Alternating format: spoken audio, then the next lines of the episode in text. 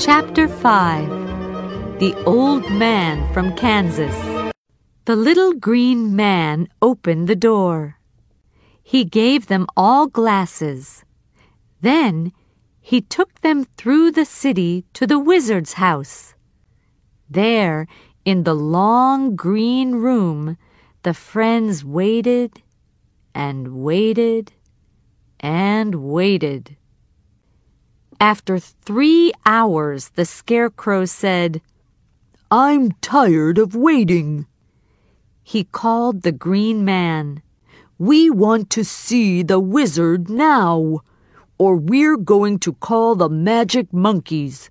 Please tell the wizard that. The Green Man went away to speak to the wizard through the door.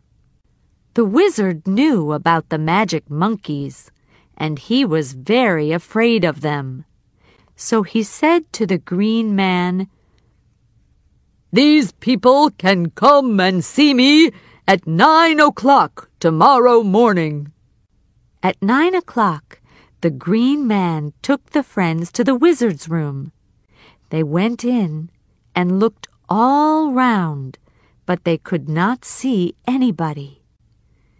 Then a voice said, I am the Wizard of Oz. Who are you, and what do you want? Where are you? asked Dorothy. I am everywhere, but you can't see me. Now answer me. Who are you, and what do you want? You know us all said the Scarecrow. You said to me, Help Dorothy to kill the Witch of the West, and you can have some brains. Well, the witch is dead, and now I want my brains. And I want my heart, said the Tin Man. And I want to be brave, said the Cowardly Lion. And I want to go home to Kansas, said Dorothy.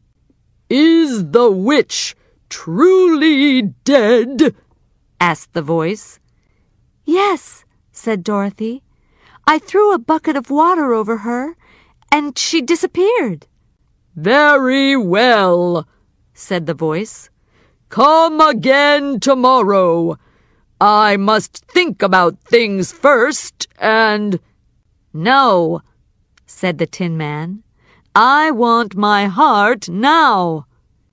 I'm not going to wait another minute, said the Scarecrow. And I'm going to eat you, the lion shouted very angrily. Toto was afraid. He jumped away from the lion and hit a screen near the wall. The screen fell over, and behind it, the friends saw an old man with no hair. The Tin Man looked angry and picked up his axe. Who are you? he said. Please, don't hurt me, said the old man in a quiet little voice. I'm the Wizard of Oz. But the Wizard of Oz is a big head without a body, said Dorothy. No, He's a beautiful woman, said the Scarecrow. You're wrong, said the Tin Man. The Wizard of Oz is a big animal with two heads. No, said the lion. The wizard is a ball of fire. You're all wrong, said the old man. I am the wizard. Well, I'm not a true wizard. Oh, I know a lot of tricks, but I don't know any true magic. You see, I'm from Kansas, too. I went from town to town and did magic tricks. And I went up in a big balloon. The balloon was always on a rope. But one day, something went wrong. The rope broke and the balloon blew away. For a long time, the wind carried my balloon across the sky. Then I came down here, in the country of Oz. The people saw my balloon and said, This man is a wizard. He comes out of the sky. They were afraid of me and wanted to work for me. So they built this city for me, and I called it the Emerald City. Well, emeralds are green, so I made green glasses for everybody. That's why everything in the city looks green. The Scarecrow took off his glasses. Oh, he said, now I understand. The Emerald City isn't green, it just looks green. It's all a trick. That's right, said the old man. Well, all that happened many years ago. I never went out because I was afraid of the two bad witches. Now they are dead, thanks to you, Dorothy. But I'm very sorry. I don't know any true magic, so I can't help you. You're a very bad man, said Dorothy. No, my child. I'm a very good man, but I am a very bad wizard.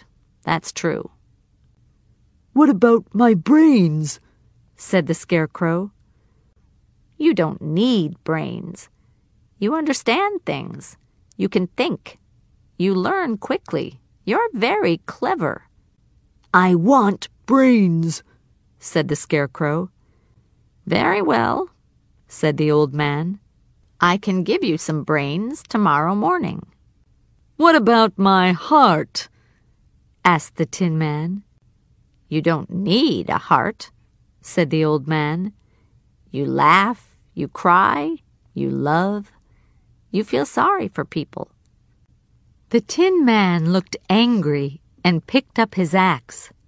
All right, please, don't hurt me, said the old man. I can give you a heart tomorrow morning. I want to be brave, said the cowardly lion. But you are brave. You do a lot of brave things. No, no, don't eat me. Come here tomorrow morning. I'm going to make you brave. What about Toto and me? asked Dorothy. We can go up in my balloon said the wizard. The wind blew us here from Kansas. Perhaps it can blow us back to Kansas again. The next morning, the friends came again to the wizard's room. The old man was ready. He took a bottle with brains on it in big green letters and carefully opened the scarecrow's head. Don't move. I'm putting your brains in, he said. There. Now you're the cleverest scarecrow in Oz. The scarecrow thanked him. Next, the wizard gave the Tin Man a small red heart. Wear this always, he said. The Tin Man was very happy and thanked the wizard again and again.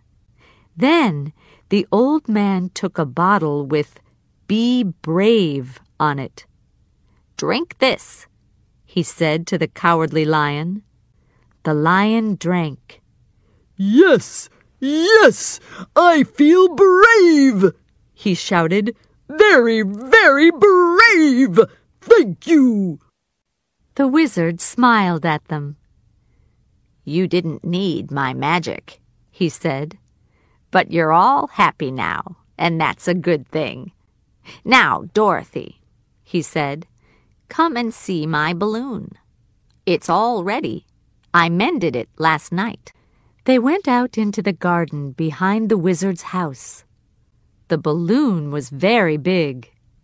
There was a small box under it, and the Wizard of Oz jumped into the box. Come on, Dorothy, he shouted. We're going to Kansas. Say goodbye to your friends.